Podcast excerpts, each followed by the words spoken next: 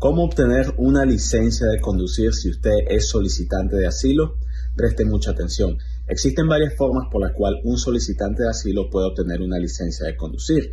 Primero, si el solicitante está sometiendo un asilo afirmativo, es decir, un asilo habiendo entrado legal y haciéndolo dentro del territorio americano, entonces después de la solicitud de asilo, el aplicante va a recibir un acuse, un recibo. Con este recibo, y prueba de identificación, ese aplicante puede solicitar su licencia.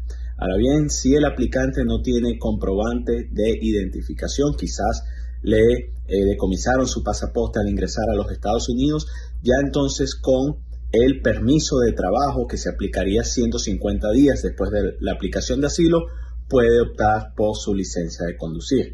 Si tiene más preguntas sobre eh, cómo obtener la licencia, siendo solicitante de asilo, se puede comunicar con nosotros. Muchas gracias.